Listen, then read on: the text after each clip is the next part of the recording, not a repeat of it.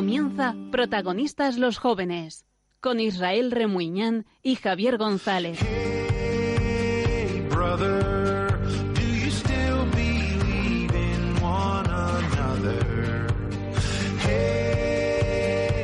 Ya lo has escuchado, son las 11, las 10 en Canarias. ¿Qué tal? ¿Qué tal? ¿Qué tal? Bienvenido a La Sal de la Tierra, el programa más salado de Radio María. Soy Israel Remuñán. Qué salado se te ve, Israel. Sí, me gusta, a ser se las te 11 oye, de la noche, pasé las 11 de la noche, Muy bien, muy estoy bien. bastante animado. Claro que sí, si es pronto todavía. Es pronto. Claro, la noche es joven, Javi, Hombre, por joven. supuesto. Yo soy Javier González. Estamos encantados de saludarte una noche más. Y hoy además tenemos un programa muy bonito. De verdad, ¿eh? Álvaro Sáez en la producción, Juan en la técnica. Así que al menos durante estos próximos 60 minutos no te despegues de la radio, que hoy va a ser un programa muy especial. Comenzamos.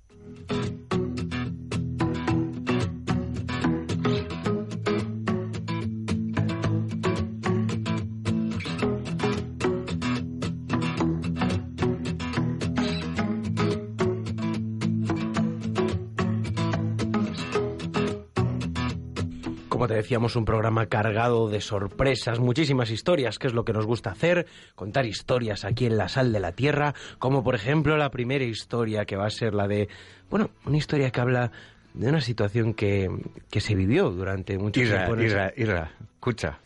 ¿Qué? Vamos a hacer una cosa hoy. Venga. Me ha entrado, me ha entrado un, ¿Qué te ha entrado? un, ¿Qué te ha entrado? un venazo. Sí, Mira, venimos de Pentecostés sí, el domingo.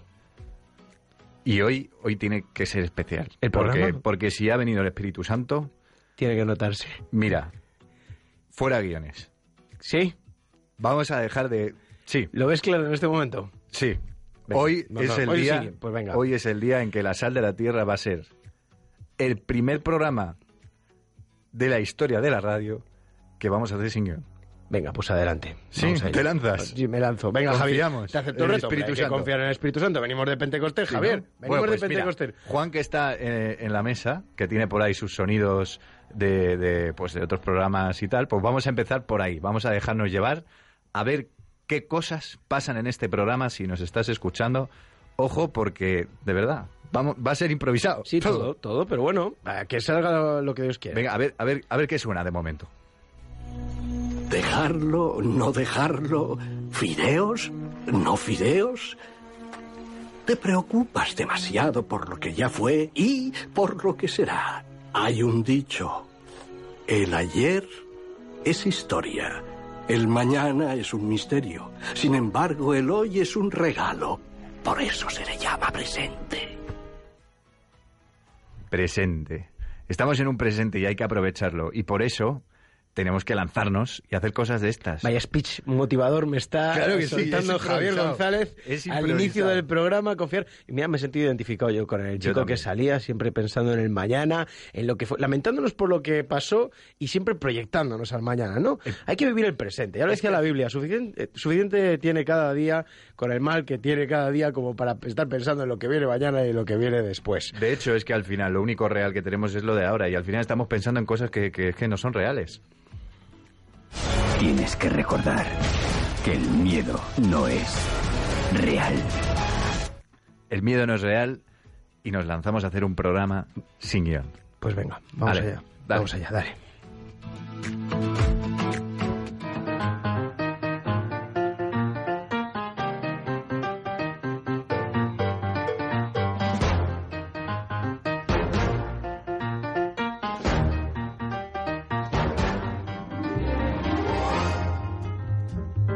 Y esta es la música de las redes sociales, la música de Álvaro Sáez. Buenas noches. Yo voy a decir una cosa, ¿eh? ¿Qué? Yo estoy enfadado. ¿Por qué? ¿Por qué? Porque habéis dicho que no, no se lee el guion. ¿Cómo se nota que vosotros no estáis todo el día haciéndolo? Que estoy yo en la producción haciéndolo. Ya ves tú la gracia que a mí me hace. Pero era y para harás que la gente se cree esta Sí. mentira. Harás que la gente se cree Pero esta mentira. Me cago. Mire, a los oyentes que nos están viendo desde Facebook Live, por esto favor, lo he hecho yo propiedad. Calma. y me lo han quitado. Has entrado aquí No hay guion. para hablar de redes sociales. Así que sin En fin, guion. Venga. sí, pero de yo hecho, tenía que quítale decir- las hojas. De hecho, quítale las ¿Qué hojas, tiene que hacer la gente si quiere, si quiere hablar con la sal de la tierra? Pues mira, estamos en todos, en todas las redes sociales porque queremos conocerte. Entonces en Facebook estamos en La Sal de la Tierra, en Twitter arroba La Sal de la Tierra RM, en Instagram la sal de la tierra.rm y hay un teléfono, porque después Hay consultorio. Ah, sí. Después queremos que nos llames y nos cuentes qué te ha parecido el programa, cosas para comentar con nosotros. Y el teléfono es el 91005 9419. Dímelo Apunta, otra- Israel. dímelo otra vez. Siempre pasa igual. Siempre, siempre no pasa no igual. no da tiempo. 91 Sí. 005 94 19. Y ahora, para la señora que se está levantando a ir a cogerlo ahora el boli Otra y vez. apuntarlo. Favor, Otra para vez. ti. hoy es un guion especial, o sea, es un programa especial que sí, Claro, claro, ya ves la gracia que me Vamos. hace. ¿eh? Venga. 91 005 94 19. Estoy dentro ahí para escuchar tu ya están historia. tardando en ya llamar, está, ya me meto para dentro por si llaman ya. Venga, Y nosotros- pues ala, a y coger el teléfono, eh, que es un tío muy simpático, Álvaro, además. Y nosotros, Javi, creo que ya tenemos por aquí la primera historia de la noche. A ver, a ver qué pasa, porque esto de ir Esto así un poco a por uvas, no, no sé Pues vamos qué, a qué escuchar, va a pasar. vamos a escuchar.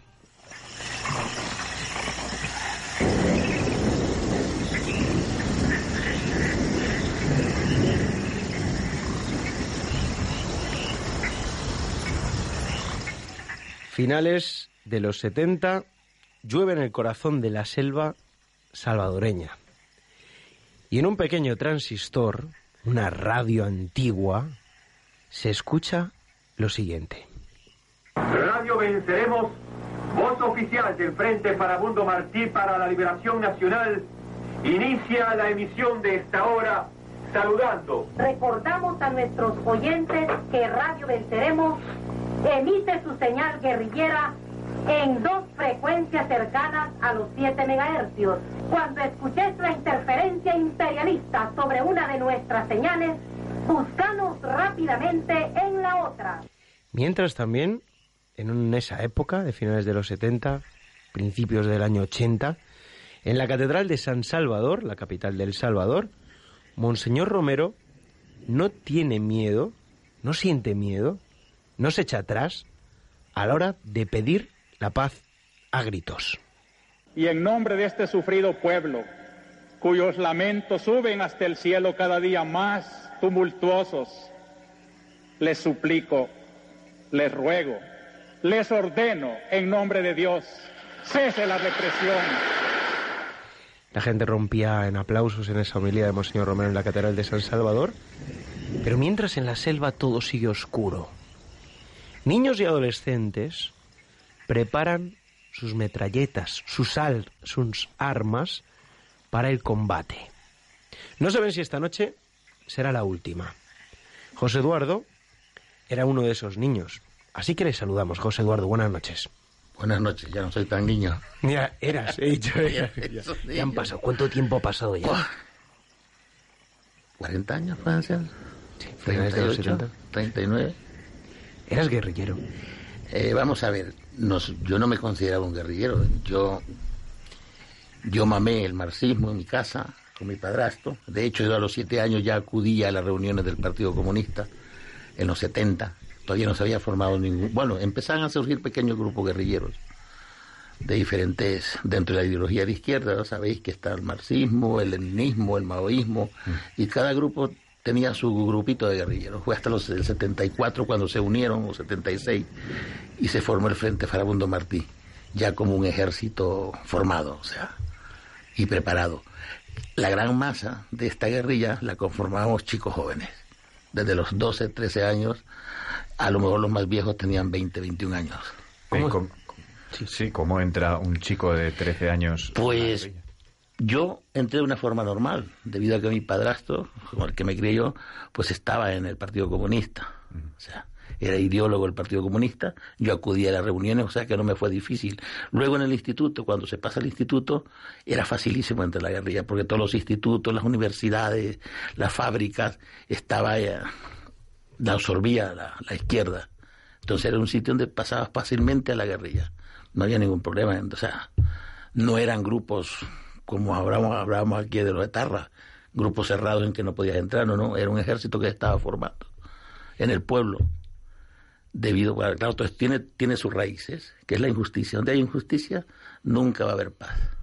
Y el país, El Salvador, ha sido un país que siempre ha habido injusticia. Desde, de- vamos, no que yo recuerde, desde los años 30, la pobreza, la miseria y la riqueza en manos de, de unos pocos, el poder eh, ha utilizado a los ejércitos para mantener al pueblo. Bueno, Al no haber justicia, siempre han habido brotes revolucionarios. Eh, José Eduardo, tú entras en la guerrilla con 13 años. 12, 13 años empecé a ir a los primeros campamentos de entrenamiento. Ya a los 13, 14, que ya se supone que ya empiezas a tener más cuerpo, más, más fuerza, más formación, pues ya entras en combate. Y prácticamente pues ya eres parte de la, del ejército guerrillero. Yo es que, perdón, mm, Eh, yo me, me- Yo entiendo que vosotros, sobre todo los jóvenes, esto no lo entendáis, ni la gente que nos está escuchando, porque no habéis vivido esto. Eh, a lo mejor vuestros abuelos y todo eso en la guerra civil algo, en- algo tendrán. Pero yo entiendo que cuando yo cuento mi historia, pues la gente se queda con los ojos abiertos, pues, claro, y yo claro. cuento lo que he vivido. Claro. Cosa que hay que hacerse, yo entiendo que la gente tiene que hacerse la imaginación o las películas o lo que sea, pero fueron realidades que se han vivido y se siguen viviendo en muchos países pobres. ¿Y cómo fue entonces esa infancia a partir de que... Yo prácticamente infancia, yo siempre lo digo en mi parroquia, en mi comunidad, a mi mujer y a mis hijos. Yo infancia, yo pasé de siete años a ser un hombre. O sea, no he tenido ni adolescencia, no he tenido, eh, he carecido de figura de madre, de padre, de, de lo que es familia. O sea, no he vivido otra cosa. O sea, yo he pasado de tener, yo lo que recuerdo de siete años está en la guerrilla. No tengo más memoria ni de fiesta ni de baile. Esas carencias, esas son carencias en el futuro. Cosas que tienen los jóvenes. Y esa carencia pues se me nota todavía. Eso me lo recuerda todos los días mi mujer. esa carencia de no haber tenido adolescencia, Claro, juventud. hombre, no es una eh, vida fácil, desde luego, no es lo más normal. que Claro, no es lo normal, pero eh, el Señor a mí me, me concedió vivir esa historia, que como decía al principio, lo pasado, para mí lo pasado es muy importante, porque lo pasado para mí es la victoria de Jesucristo sobre la muerte. Pues sí. O sea, entonces, para mí el pasado es importantísimo y el Señor me ha concedido llegar a bendecir el pasado, porque gracias a eso estoy hoy en la iglesia. José Eduardo, 13 años, 14 años, 15 años, esa etapa, armado completamente, ¿no? Armado. Y en la selva. Vivís en la selva. Vivíamos temporadas en la selva. Lo que pasa es que éramos grupos con mucha movilidad. A veces estábamos en la selva, otras veces los enfrentamientos tendrían que ser en las capitales, otras veces en San Salvador. Es que una guerra de guerrillas es una guerra de sorpresa. No éramos un ejército contra otro ejército al frente. O sea que son, por eso se llamaba la guerra popular prolongada. Son golpes de efecto en diferentes sitios, en diferentes ciudades, muchas veces en la selva. Nuestro centro, donde nos reuníamos, donde estaba toda la logística, era en la selva, claramente. Desde ahí nos desplazábamos para hacer sabotajes a los pueblos, a las ciudades, a las capitales y al mismo San Salvador. ¿Pasaste miedo? Al principio yo recuerdo haber pasado miedo, pero es una circunstancia que no sé si es la misma situación, que llega un momento que no tienes miedo. Es como un juego para ti. Tú por la noche ves los enfrentamientos en la selva o en una ciudad, ves las lucecitas que van y vienen, eh, que parece que no te van a hacer nada y cada una de esas lucecitas es una bala. Una bala a lo mejor de una M30 o una M60 que es con un pepino de grande. Pero tú llega un momento que no tienes miedo.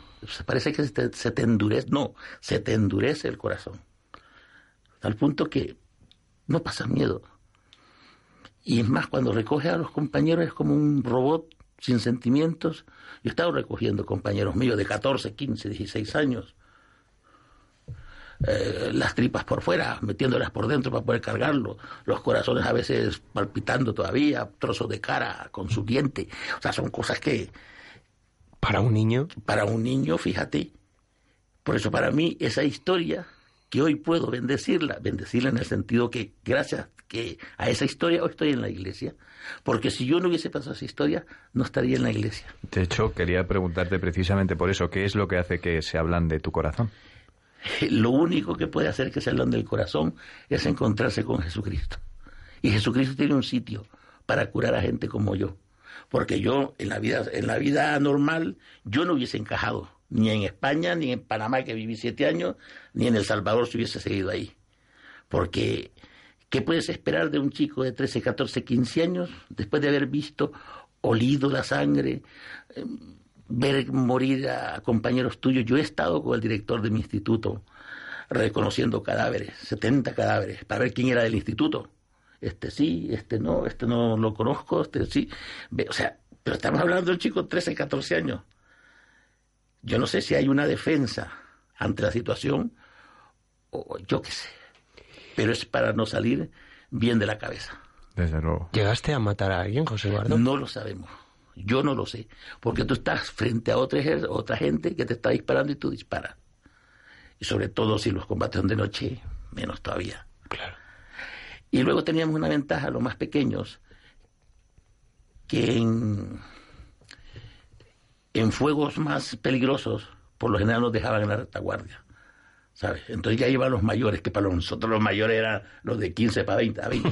Eso eran los mayores. Vaya. El más viejo del, del campamento a lo mejor tenía 22 años, 23. O sea, es una generación que la historia, bueno, Parece increíble que hasta en los sitios más oscuros, como es una selva del Salvador, en la que eh, chavales pequeños disparan a personas, eh, pueda llegar Dios a tocarle el corazón a alguien. Pues Dios, como Dios es sorprendente y es un artista, a mí a la selva no llegó a buscarme.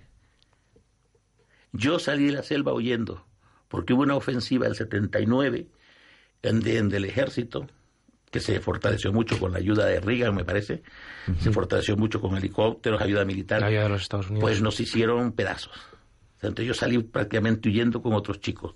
A mí se me refugió en una vivienda de un matrimonio del Partido Comunista Mayor. Éramos cinco éramos, y uno de ellos iba con, una con un tiro en la pierna. Y todos éramos jovencitos, 14, 15, 13 años. Y nos refugiaron ahí hasta volvernos a reorganizar otra vez. Y da la casualidad, que no es casualidad, esa vivienda donde vivíamos los cinco metidos estaba frente a una parroquia, María Auxiliadora. Esa parroquia tenía un instituto y un polideportivo. Y como éramos cinco tíos enjaulados de 14 años, pues le pedimos permiso al Partido Comunista, mejor dicho, a los que nos tenían acogido al matrimonio este mayor, si nos permitía ir al polideportivo, saltarnos de madrugada y hacer ejercicio. Un poco esperando a que nos llamaran otra vez a la, a la guerrilla.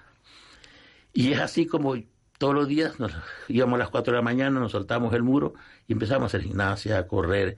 Y yo veía que en misa de 7, cuando ya íbamos saliendo nosotros, antes de que empezaran las clases, antes de que comenzaran las clases del instituto, Domingo Sabio, por cierto, eh, veía salir gente de la misa, de una misa de 7 que había.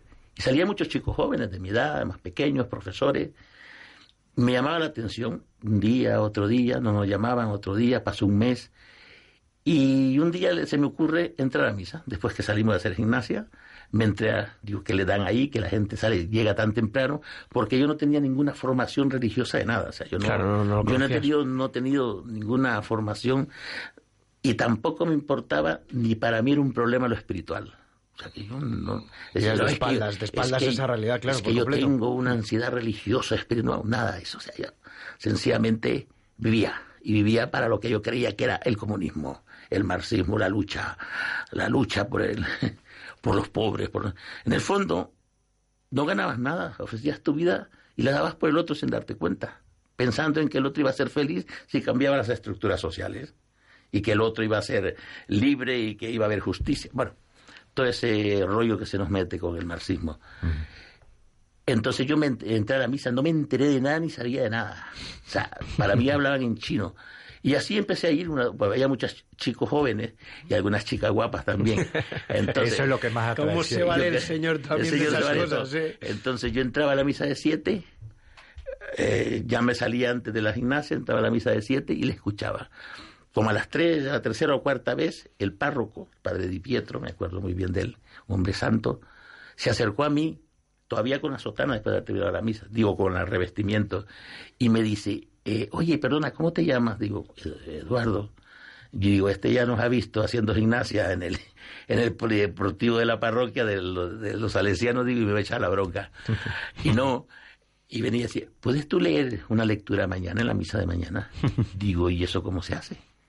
Y me dice, vente a la sacristía. Me fui a la sacristía y me dice, pues se lee esto y se dice, de todas formas yo mañana te lo recuerdo y te hago la señal para que leas la lectura. Vale. Y así empecé a ir a misa, que no sabía nada. Tampoco me daba ninguna, o sea, ni me daba ni me quitaba, pero era una forma de no estar aburrido. Y empecé a ir a misa. Y un día viernes me dice, de esa misma semana, podría venir a la misa del domingo de 10, que es de jóvenes, y lees otra lectura que lees muy bien. Digo, pues no lo sé, ya, se lo, ya si puedo venir, vengo. Y es así como empecé a ir a la misa del domingo a leer la lectura. Y empecé a relacionarme con chicos jóvenes de ahí en la parroquia. A todo esto tuve que pedirle permiso al matrimonio donde estábamos Claro, no, pues, Claro. Yo no podía hacer las cosas así por mi cuenta. Y así es como después de cierto tiempo, no sé si sería una semana o un mes, no, lo- no me recuerdo, se anunciaron unas catequesis para formar unas comunidades. Eran unos españoles que llamaron la atención. Yo salí a leer la lectura y en vez de la homilía, el párroco los presentó. Era un cura, un chico joven y una chica joven. Y anunciaron unas catequesis. A mí ni fu ni fa, yo pensé que eran clases de Biblia. Y nada, me, me quedé con eso. Y el padre Di Pietro me dijo, oye, ¿por qué no viene a las catequesis? Digo, bueno, no sé, ya veremos. Todo esto yo no había contado nada de dónde estaba metido. Claro, ni de la guerrilla ni de nada. nada. claro. padre. Y vas, a esa- y vas a esas catequesis, Voy a esas catequesis. vas a una convivencia. Voy a una convivencia que pedí permiso también al partido para ir a la convivencia y me dijeron, ve, pero tienes que ir armado. Porque el problema que teníamos, ese- No el problema que teníamos es que si te cogía eh, los paramilitares, los escuadrones de la muerte formados por militares, esos te torturaban con unas torturas horrorosas. Entonces la, la, la, la misión era morir matando. Claro. Poca broma. Claro, porque no podías permitirte el lujo de que te cogieran vivo. Y fuiste armado, en esa convivencia apareciste armado. Yo, sí, pero no, la gente no sabía que iba armado, llevaba arma en una mochila. Yo estuve en esa, me recuerdo muy bien que llevaba una metralleta Uzi, dos granadas y una 45. En una mochila. metida. Uno lleva en el normal, y él- él- y otros un bocadillo que le hace su madre y en una No, ahí era una convivencia de tres días y nos daban de comer, eran de unas monjas. Y nos daban de comer ahí. ¿Y en qué momento, te quería preguntar, en qué momento te cambia el corazón? Es Fue- decir, ¿en qué momento dejas Vamos de estar con un pie en la guerrilla y otro en la iglesia y dices tú, oye, me ha hablado el Señor Estuve yo directamente"? seis meses así, con un pie en la guerrilla y otro pie en la comunidad, celebrando, preparando con los hermanos, y nos vuelven a llamar a filas, porque justo eh, si va a ser otra ofensiva militar, la segunda, eran como especie de ofensivas de prueba para medir más o menos la capacidad que tenía la guerrilla de llegar a una ofensiva final. Y pasa lo mismo, nos vuelven a desbaratar. Y ahí sí que yo no tenía dónde ir. Me acuerdo que fue un- una provincia fronteriza con Honduras, que nos quedamos casi en medio de la selva. Y como pudimos, llegamos a San Salvador, o sea, la capital. Sí. En ese tiempo, estamos hablando de 100 kilómetros fuera de la capital, por un país tan pequeño. Pero en ese tiempo nos parecía que el San Salvador, la capital, estaba al otro lado del mundo, sin medios ni nada. Y el único sitio que se me ocurrió ir es a la, parroquia. No. Tenía otro. Claro. No podía ir a mi casa porque los escuadrones de la muerte estaban. Yo llegaba a mi casa y denunciaba con mi presencia a toda mi familia, Claro. a primos, hermanos. Y es así como aparecí en la parroquia. El padre Pietro me acogió. Y en, un, en una convivencia, me lo has contado Sí, antes, pero eso pasó un año después. un año después. Un año después. En una convivencia, durante una predicación, Una predicación, sí. Sientes una cosa diferente. ¿Qué es lo que es? Pues yo en este, cuando entré a esta comunidad, una comunidad neocatecumenal, con mis hermanos, que ya sabían en qué yo estaba metido sin haber dicho yo nada, porque una vez se me cayó la pistola en medio de una Eucaristía a la hora de la paz. Lo típico. La llevaba cuando- aquí atrás, se me resbaló. como cuando te llaman en medio de la Sí, Eucaristía, igual, lo mismo, Se te parecido. cayó la pistola. Y nunca mi comunidad me dijo nada, me respetaron y sabían dónde estaba. El padre Di Pietro lo sabía, bueno, cuando ya llegué la segunda vez a pedirle refugio, le digo, padre Pietro, es que yo estoy, dice, ya lo sé. Dice, ¿y toda tu comunidad lo sabe? Digo, sí, y se me respetó, nunca se me exigió nada. Yo iba a la comunidad y no creía en nada. Yo estuve casi dos años en la comunidad, entre ese paréntesis de que volvía a la guerra, en que yo iba sin creer en nada. Yo iba porque la amistad y los chicos y las chicas y todo eso que habían en la comunidad. Pero fue un paso de los que se hace en el camino neocatecumenal. Un paso, una predicación, una convivencia de tres días que me dijo el padre Di Pietro, una de las condiciones que me, di, que me dio, tú te quedas aquí, pero vas a hacer dos cosas. No salir del recinto, porque era un edificio muy grande, habían 14 curas, ¿no? Sí. ir a la, a la- a la- y bajar a la, a la comunidad. Eso fue lo único que me dio como condición para yo poder quedarme ahí. Y claro, yo bajaba todos los días a la comunidad, preparaba con la comunidad. Y fue en esa predicación de esa convivencia, en un momento determinado, yo sin creer, ni querer creer, ni, ni nada, pues no tenía ninguna intención de nada espiritual, de repente como si se me abrió una cortina. Yo se lo digo a mis hermanos de comunidad aquí en Madrid, le digo, es, la única explicación que he encontrado es, es entender sin entender. Se me reveló así una cosa como si hubiera una cortina y entra de repente el sol y digo, esto es cierto, esto es verdad y lo quiero para mí. Y, desde Y ahí ciertamente es donde empecé. A los tres meses, a los tres meses, sí, al mes, se volvió a catequizar, sí, que cuando Monseñor Romero, eso ya fue el 80, iba a ir a entregarnos la Biblia ese día lunes. Ese día lunes lo estuvimos esperando para que nos hiciera la entrega de Biblia por segunda vez, porque ya, ya me la había dado anteriormente. Y es cuando lo mataron. Y fue un acontecimiento, vamos, impresionante. Te iba a comentar, José Eduardo, ya para terminar. Ahora mismo, después de esa conversión que tuviste en esa convivencia, desde ahí hasta hoy. Desde ahí hasta hoy es como si me hubiesen abierto los ojos. 38 años que bendigo al Señor todos los días por estar en la iglesia. Si tuvieses que darle un mensaje a los que nos están escuchando de quién es Dios para ti, muy breve, porque tenemos poquito tiempo, Vale, ¿qué le rápidamente, ¿quién es Dios para ti? Es el único que puede hacer de los huesos secos, como decíamos en la segunda lectura de, de Pentecostés, es el único que puede y tiene poder para de unos huesos secos sacar a una persona. Y como le digo a mis hermanos, miradme a mí, yo soy uno de ellos. Yo soy uno de esos huesos secos que el Señor dentro, eso sí, dentro de su iglesia. Porque todo eso ha sido dentro de la iglesia.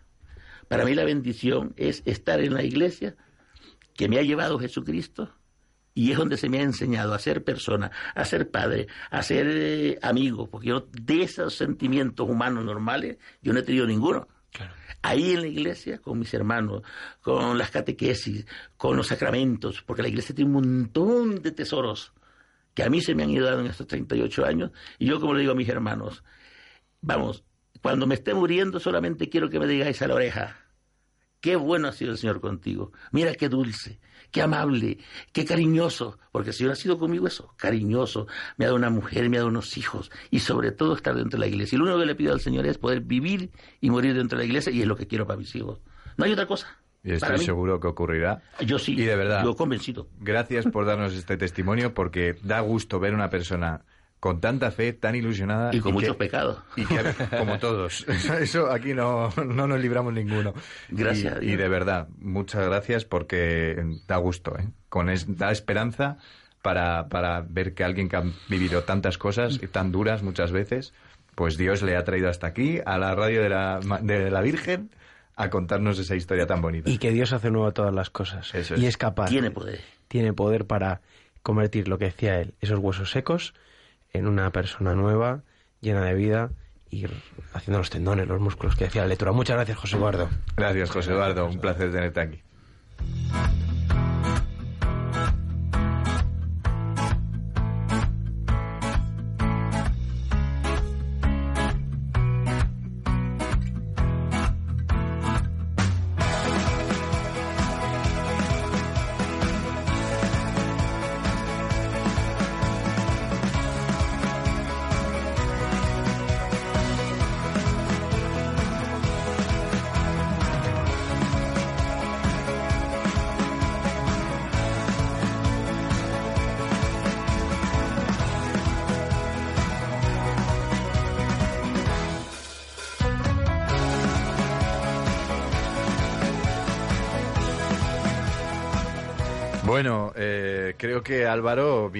De fiesta, como siempre. Pues como siempre, como, como, todos. como el camión de la basura. Sales más que el camión de la basura, Álvaro. Mira que les gusta esa broma, mira que les gusta. Yo creo que te la vamos a hacer Hoy, hasta- hoy la han tomado que- conmigo, hoy no sé qué he hecho, pero ¿De- vamos. ¿De qué vamos a hablar hoy? Venga. Pues mira, no sé si lo sabéis, pero el día 19, hace apenas tres días, tuvo lugar en Madrid el Encuentro Matrimonial Mundial.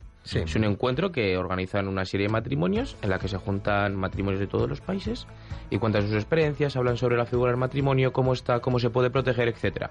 Y es que esta edición era muy especial porque cumplían sus bodas de oro. Cumplía 50 años, hacía 50 años que tuvo lugar por primera vez en Madrid este encuentro y nada, nosotros también nos, nos hemos hecho eco, queríamos celebrarlo con ellos este 50 aniversario y hemos preguntado a los jóvenes qué es lo que opinan ellos sobre el matrimonio, si te quieres casar, si no, por qué la gente no se casa, si quieres formar una familia, etcétera.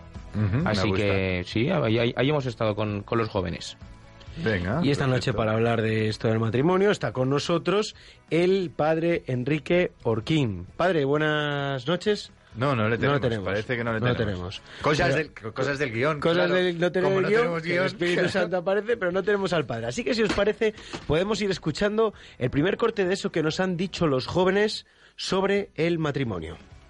Sí que me gustaría casarme me- cuando tenga 20 27 como mínimo, porque quiero una estabilidad antes de casarme. Me encantaría casarme y además me gustaría hacerlo pronto porque ya llevo mucho tiempo con mi novio y bueno, creo que mm, cuando ya llevas tiempo y lo tienes claro, lo peor que puedes hacer es, es seguir sin dar el paso, ¿no? Me encantaría casarme, pero ahora es muy pronto porque todavía estoy acabando la carrera. Entonces, una vez que la termine y cuando encuentre a la persona idónea, pues me encantaría casarme y compartir una familia con él. Casarse es algo muy importante, que es para toda la vida, entonces hay que tenerlo muy claro y para eso necesitas una estabilidad laboral, una pareja realmente que sepas que es la definitiva y eso es lo que yo necesitaría encontrar antes de casarme. Claro que me encantaría montar una familia, tener ahí a mis pequeñajos jugando al fútbol. A mí me sorprendía mucho las contestaciones que me daban porque todo se fijaba al final en, en la estabilidad. Nadie se la quería jugar nunca. Y yo hasta que no tenga un trabajo estable no me voy a casar. Yo hasta que no sea consciente de que puedo mantener un hogar, dar de comer a mis hijos, etcétera, no me la quiero jugar porque a mí tener hijos me sin dinero me parece una irresponsabilidad. Entonces, yo pensándolo fríamente, yo decía, bueno, también es, es verdad que, que el dar una estabilidad a tu familia en un futuro puede ser bueno, pero bueno, al final el amor es el amor y te llama Gran como... frase de Álvaro No. El amor Mañana el ponemos amor, ¿eh? Wikiquote, Álvaro Saez, el Álvaro amor Sáez, es el amor. joder, después de Becker vino Álvaro Yo, sí, no, yo- yo siempre he sido El muy- amor yo soy el muy amor, romántico. Estoy de acuerdo Sí, con. Álvaro. De hecho, yo lo que creo es que hay que coger el término medio, por lo menos Ujú. es lo que me han recomendado a mí los sacerdotes, porque yo estoy un poco en esa situación, Ujú. esperando Sí. a ver qué pasa. Pero ella no termina la carrera, yo estoy aquí en Radio Es un, María. es un buen lugar para decirlo así, la radio, en confianza, ¿no? a, a- a Irra le pasa lo mismo, pero el problema es que no hay. Bueno, vamos a no juzgar a la gente que está aquí Hay que, sentada, hay que confiar, hay que confiar en que llegará, No, yo- hay que no- confiar oye, oye, en que uno se yo puede desesperado, casar. Yo desesperado cero, hombre, yo desesperado No, cero. Yo dicho confío eso. en el Señor y que... Bueno, Dios continuemos, continuemos. Continuamos, ¿qué más te has Pues, dicho, Álvaro? pues sí, en, en esa sintonía también quería preguntar por qué los, los jóvenes, eh, o por qué ahora, pues o se rompen tantos matrimonios, porque sí que es verdad que las cifras de divorcio no paran de, de subir, pero también porque los jóvenes no deciden dar el paso, ¿no? Y esto han sido algunas de las cosas que nos han comentado.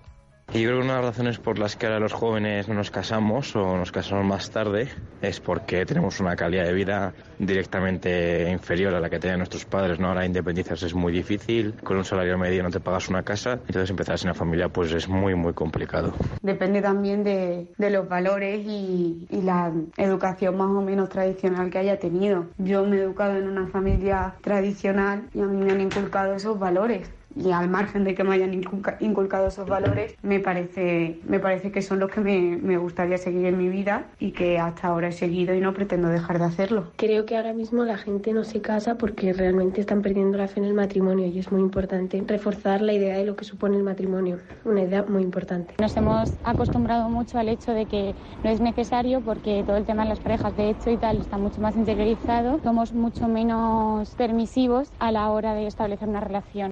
Da gusto escuchar a tantos jóvenes hablando sobre el matrimonio, porque parece que es que, Que no se habla. que ya no se da existe. por hecho Es que no existe. Y ¿no? es lo más bonito que hay en el mundo. Decía que había bajado el número de divorcios, salía la última estadística, pero es que el número de divorcios ha bajado porque que la gente no se casa ya. O sea, es que estamos pasando, llegando un momento en que la gente pues ya, pues eso, se vive de pareja de hecho, se Eso- tira de estas eso, fórmulas. eso lo comentaba mucho, que al final es muy cómodo el puedo vivir con mi pareja, eh, los beneficios fiscales o legales que me daba el matrimonio los tengo con otras figuras que no exigen tanto compromiso como exige Mm. el matrimonio. Entonces ya la gente dice, yo es que no me la quiero jugar. O sea, yo, Pero un hay que vínculo... jugársela. Hay que jugársela el por la felicidad, por la alegría, por el gusto que da estar Claro. con una persona que te quiere de verdad. Jugártela. Y que, ti- y que, y que te comprometes para Tener toda fe. la vida. Y que a mí lo que me han dicho muchos, muchos sacerdotes también es que Dios, y lo he visto en matrimonios, ¿eh? mis abuelos, cómo se quieren en la gente, eh, o sea, que el Señor actúa en el matrimonio y que el matrimonio está puesto ahí por algo. Es un sacramento. Y es O sea, porque es un sacramento de- de- y porque el Señor ahí. aparece ahí en la ayuda de los de la pareja, del recu- matrimonio. Yo recuerdo una imagen de mi abuela en el hospital, y que vino mi abuelo a verlas, o sea, su marido, y dar- que estaban cogidos de la mano, me acuerdo perfectamente, y que, y que me miró mi abuelo y me dice, ¿a que, a que no sabes qué día es hoy, David? Hoy son las bodas de oro, hoy son las- nuestras bodas de oro. Y estaban tan contentos ahí, a pesar de que estuvieran en un hospital, a pesar de, de- de las penurias, que oye, que es que en la vida tiene sus penurias y, y a veces no, lo, no nos damos cuenta. Pero fue una imagen preciosa, ver ahí a mi abuelo ilusionado, cogido de la mano de mi abuela, la pobre hecha desastre ahí en el hospital. Claro que sí, es que eso da gusto Y hasta cuando, el final. que cuando te casas dices en la salud y en la enfermedad, en la riqueza y en la pobreza, porque el matrimonio implica Todos los días de eso vida. es y todas las situaciones que se pueden llegar a dar, porque tú cuando quieres una persona y Javi lo sabe que está enamoradísimo de su novia hasta las trancas, pues eh, sabe que Si me estás oyendo, bueno, sabe que no pierde el momento para lanzar el, la cuña, ¿eh? para ganar puntos. Sabe que le daría igual ser pobre con su, con su novia y la quiere y se quiere casar con ella. Y eso es un poco lo que se está perdiendo, un poco como una utilización así del, del matrimonio en vez de Qué sabio. en lo que es que es un sacramento y que es pues importantísimo. Qué sabio es. Hacerse santo con el matrimonio. Sí. Bueno, Eh, Álvaro, que te vas por ahí otra vez, ¿no? Pues sí, ¿os espero o no? pues- ¿Acabaréis tarde o cu- cuándo? No, ahora 25 minutos. 25 que ah, sí. por cierto, en 20 minutos vamos a estar dentro con las llamadas para el consultorio. Eso, recuerda Al el número. 91005-9419. Voy a estar ahí dentro escuchando la llamada y que me cuentes qué te ha parecido el programa y lo comentes Pero con nosotros. que el número directo. otra vez porque lo has dicho tan rápido que nadie se ha enterado. 91 Ah, 005 sí, 94 sí. 19. A ver, otra vez. Vale. 91 Sí. 005 94 19. Ahí Vale. estoy. Venga, Vale, venga, ve- vete vamos. pidiéndonos algo que, que ya llegas tarde, ¿eh? Y traemos nosotros un aviso importantísimo aquí en el mes de mayo, porque quedan poquitos días en este mes de la Virgen, Javi. Se nos está acabando el mes de mayo y es que es el mes más chulo del año, prácticamente, porque es el mes de nuestra madre, de la Virgen, y aquí en Radio María es el mes pues, más especial que es su radio. Y para que Radio María siga con esta labor de evangelización, esta labor tan buena, pues necesita de tu ayuda. Por eso este mes es tan importante que si lo ves del Señor y lo ves oportuno, pues echar una mano a la Virgen. Id al mundo entero y anunciad el Evangelio a toda la creación, dijo Jesús a sus discípulos. También hoy el Señor quiere que seamos misioneros bajo el manto de la Virgen, Reina de los Apóstoles. Radio María, que no tiene más fin que colaborar en esa misión evangelizadora, os pide en este mes de mayo un esfuerzo especial de oraciones, voluntarios y donativos. Así, la voz de Cristo podrá llegar a todos los rincones de España y de otras naciones del mundo a las que queremos llevar Radio María. Puedes informarte de cómo colaborar llamando al 91 822 8010 o entrando en nuestra página web radiomaria.es. Apóstoles y misioneros del mundo con Radio María.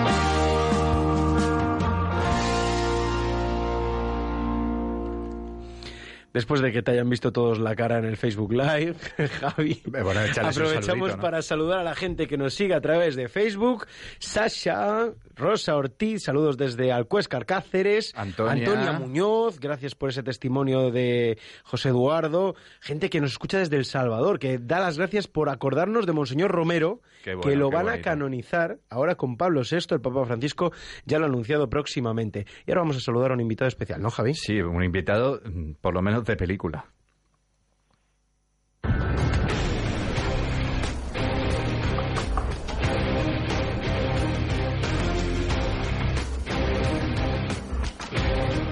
Llega tarde. Lo siento, jefa. ¿Desde cuándo se le paga por sentir? Puede que el cine, Hollywood, las películas, todo ese ambiente que parece de otro planeta, no sea el lugar mm, en el que nos esperamos que Dios esté. Pero lo cierto es que sí que puede.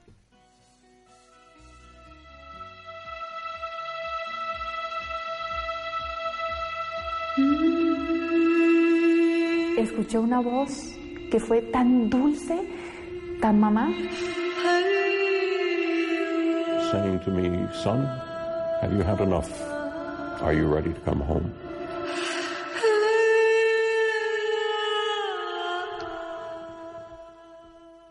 Lo que están escuchando es un extracto de la película Tierra de María. Buenísima.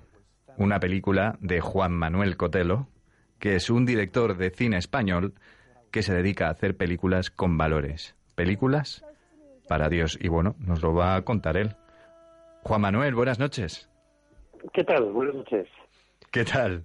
¿Cómo estás? Un poco tarde te pillamos, yo creo ya, ¿no? Bueno, los del cine tú sabes que tenemos fama de trasnochar. ¿Qué le vamos a hacer? Es cuando viene la, la inspiración. Sí, sí. Bueno, em, ¿en, en qué momento? Porque mm, normalmente no es como lo, lo más normal decidir que una carrera que pinta muy bien, decidir, oye, voy a hacer una película para Dios. ¿Cuándo ocurre esto? ¿Cómo se te ocurre? ¿Por qué? Cuéntanos tu historia. Bueno, yo diría que, que no se me ocurrió a mí, más bien se le ocurrió a él.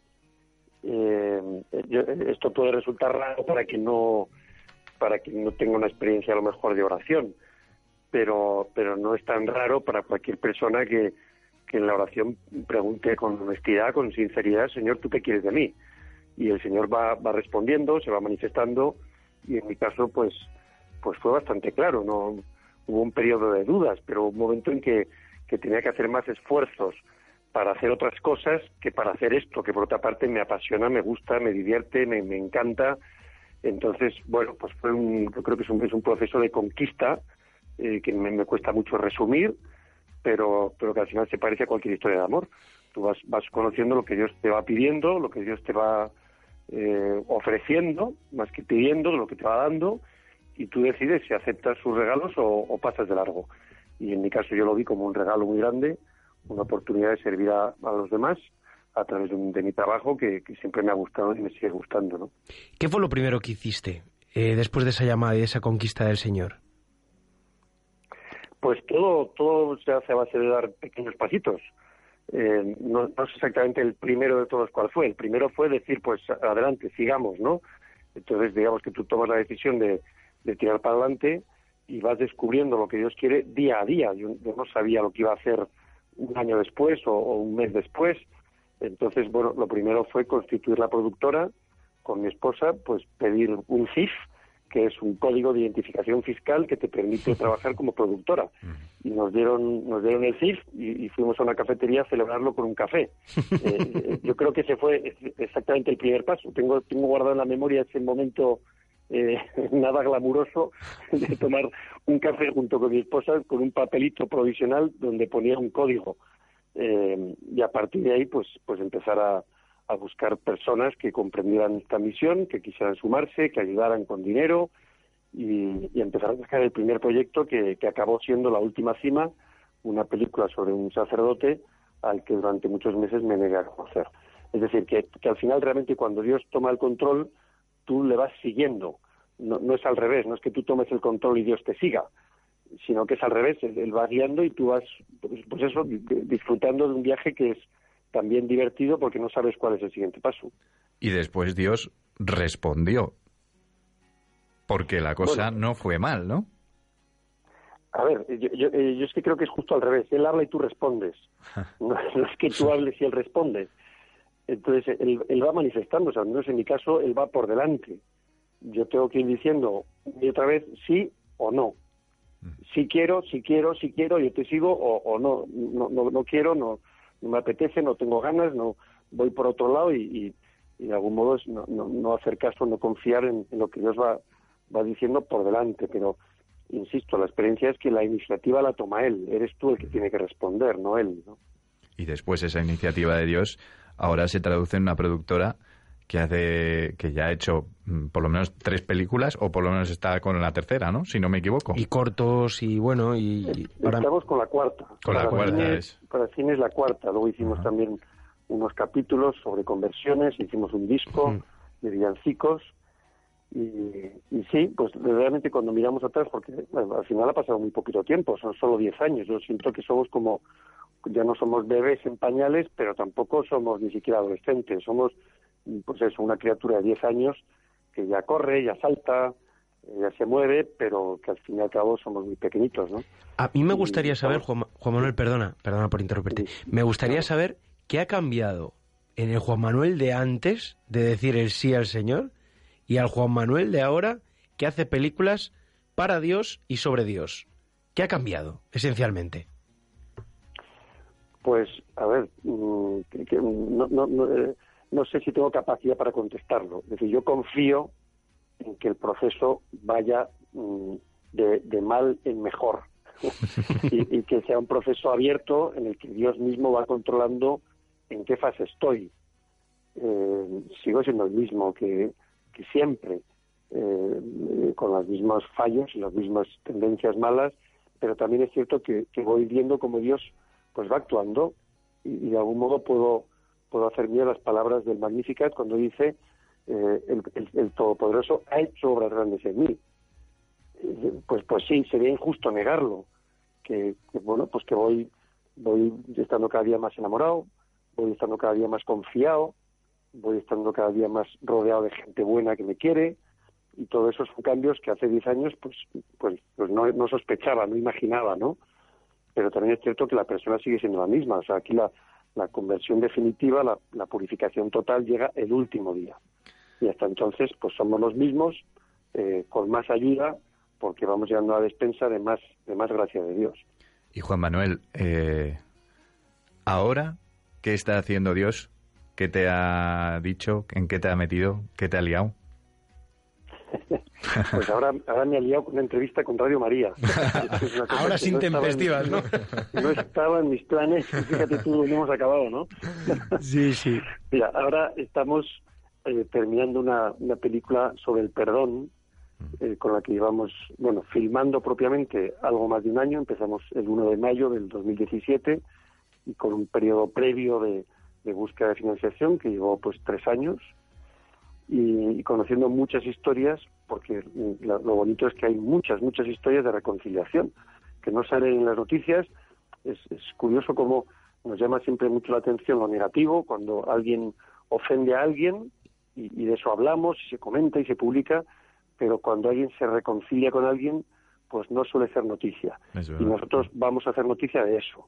Vamos a hacer una película, ya, estamos realmente en la recta final, eh, titulada El mayor regalo, donde se ven casos reales de, reconciliación entre personas que eran enemigas, eh, pues con todo tipo de ofensas. A veces son problemas dentro de las familias, o entre vecinos, o entre países, o entre personas que piensan diferente, y, en todos los casos se, con- se, con- se constata, se confirma al final que donde hay muerte puede haber resurrección. O sea, que donde, donde parecía que ya eh, eh, estaban condenados al odio y condenados a la tristeza, pues resulta que no, que, que nadie puede decir lo mío no tiene solución, lo mío ya no tiene arreglo. Eh, en todos los casos, y, y veremos casos que realmente parecían imposibles, pues el final es feliz. Casos que además son... Tienen, traen lo suyo, ¿no? Sí, eh, a ver, eh, también en esto hemos intentado eh, abrir un poco el, el abanico. Es decir, el- eh, hemos podido contar muchos casos, digamos, muy graves de, de asesinatos y, y cosas así, eh, pero también nos hemos dado cuenta que, que no hace falta haber matado a nadie ni que te hayan matado a alguien en, en tu familia para tener que pedir perdón y para tener que perdonar. Es decir, que al final lo, lo del perdón nos afecta a todos. Podríamos eh, tener la tentación de, de hacer una película solo con casos extremos, ¿no? De modo que algún espectador podría decir, bueno, pues joder, sí, es, esos sí que tienen que pe- pedir perdón, pero yo no, porque yo no he matado a nadie. O, o yo tengo que perdonar, pero, pero bueno, cosas sencillitas, ¿no? Entonces, bueno, vemos que, que, que, que lo del perdón realmente nadie, creo que con honestidad puede levantar la mano y decir, Va para todos. yo no tengo que pedir perdón o yo no tengo que perdonar. Sí, desde luego. Eh, lo, lo cierto es que nos afecta a todos. ¿no? A, a mí me gustaría pedirte una última cosa, Juan Manuel. Yo que he seguido tus películas, la- me las he visto, me las he visto todas y me gustaría saber, y varias veces, ¿eh? la de Tierra de María sobre todo es mi favorita. Me gustaría que me llama la atención tu figura, ¿no? Persona que no tiene miedo a decir que es cristiano, a, a vivir para el Señor, ofrecer su trabajo al Señor. Una palabra para esos jóvenes o no tan jóvenes que nos están escuchando y que tienen miedo a darse al Señor, a dar la cara por el Señor y a vivir para Él. Una palabra, breve, porque tenemos poquito tiempo. Pues la, más breve es ánimo, no seas tonto.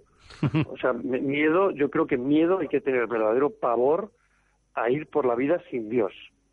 Eh, hay que ser un superhéroe, pero no hay que tener miedo a ir con Dios. O sea, yo, si te dices, mira, yo voy a ir por la vida con Dios, ostras, con Dios, sí, sí, con mi Creador, con mi Padre, con mi Salvador, con mi Redentor, con mi amigo, con mi, con mi habitante del alma, con mi, ostras, pues, pues, pues miedo de qué? O sea, que vengan los problemas, que vengan las dificultades, porque voy bien acompañado. Entonces ya digo, el que tenga miedo, a lo mejor es porque realmente no está con Dios. Sí, yo sí me- no- yo creo que no, no está catalogado en ningún sitio como, como pecado, pero, pero pienso que al menos sí debería estar como tentación.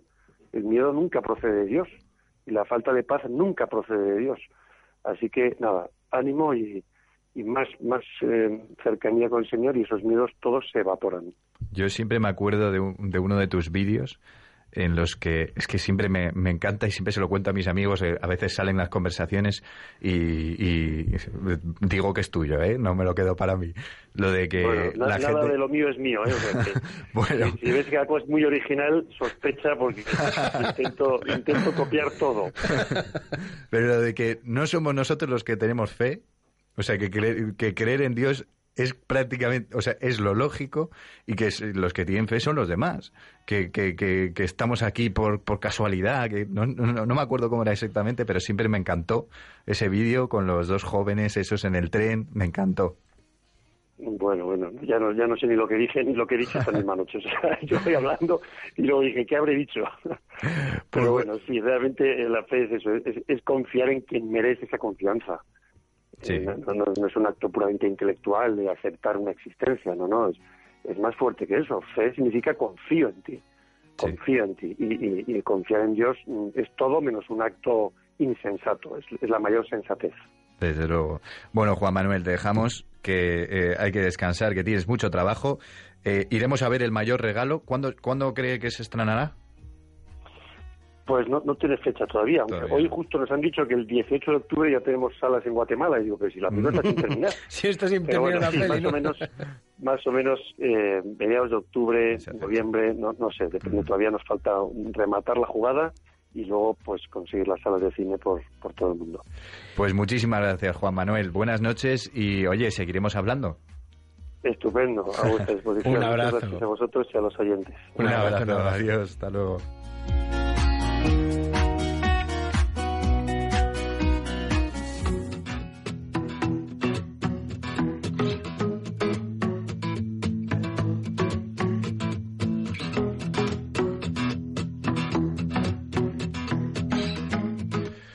Nos estáis siguiendo desde Facebook Live desde muchísimos sitios, mandáis saludos desde Colombia, desde Perú, desde diferentes sitios de España, desde Sevilla, pero nosotros ya estamos terminando, Javi. Saludamos a Richie, a Juan, a Rocío, a Jesús García, guau, que es amigo nuestro además. Espero que les estéis escuchando. Un abrazo muy grande. Y, y bueno, mira, yo quiero terminar este programa que ha sido completamente improvisado, sin guion. Sí. Abro nueva Hemos sección. sobrevivido, Abro- hemos sobrevivido. hemos ¿eh? sobrevivido, ¿eh? Abro nueva sección. Sorpréndeme, Javi, Que no el- me des más disgusto que el Espíritu que ya Santo, sabes que me pongo muy nervioso. Oye, ha estado presente el Espíritu Santo. Es verdad. Abro, inauguro sección. Venga. Por lo que vale la pena vivir. Dices tú una y otra, tú una y otra. Luego ¿Y podemos. este, y este, podemos abrir. ¿Y este de qué va? Pues, pues porque estoy contento. Vale. Es pronto todavía. Vale, sí, Vale la 12 pena. menos 5, pronto. Cosas por Vale. las que vale la pena vivir. Joder, me lo pone- Bueno, hay muchísimas, hay tantas que no que sí. sabría cuál decir. Pues, por ejemplo, te digo una. Mm, por el abrazo de una madre, por ejemplo. Pues sí, por una buena cena con uno- los buenos amigos. Los compañeros de equipo, por ejemplo, ¿no? Pues claro, Por el- un ratillo. Por los que disfrutan haciendo lo mismo que haces tú y les gusta hacerlo. Por los que tienen fe, esperanza y saben perdonar. Mm, por los que han visto a Dios en su vida tan claramente que ahora no tienen miedo a decirlo y compartirlo con todo el mundo. Por los que lo han hecho mal, que se han equivocado, que hemos sentido el barro, que hemos caído y Dios nos ha rescatado y, y nos ha puesto aquí. Por los que son jóvenes, están enamorados y no tienen miedo de casarse. Por los de la mesa que nos ayudan y nos hacen este maravilloso programa. Y por todos los que nos están escuchando también, que es una suerte que nos escuchen desde tantos sitios diferentes, siendo dos, dos seres aquí inmundos que somos nosotros, Que no lo merecemos. que no valemos para nada, y nos escuchan desde tantos sitios, pues todo gracias a la Virgen. Mira, por la Virgen también vale la pena vivir, ¿eh, Jesús? Por la Virgen y por el Señor, por Jesús, claro que sí. Claro que sí, claro que sí. Qué bonito se ha quedado. Sí, pues mira, improviso el Espíritu Santo, aquí sí que se ha visto, ¿ves? Muchas gracias a todos. Nos vemos dentro de un mes, un próximo martes, aquí en Protagonistas los Jóvenes, en Radio María. Un abrazo y sean felices. La sal de la tierra.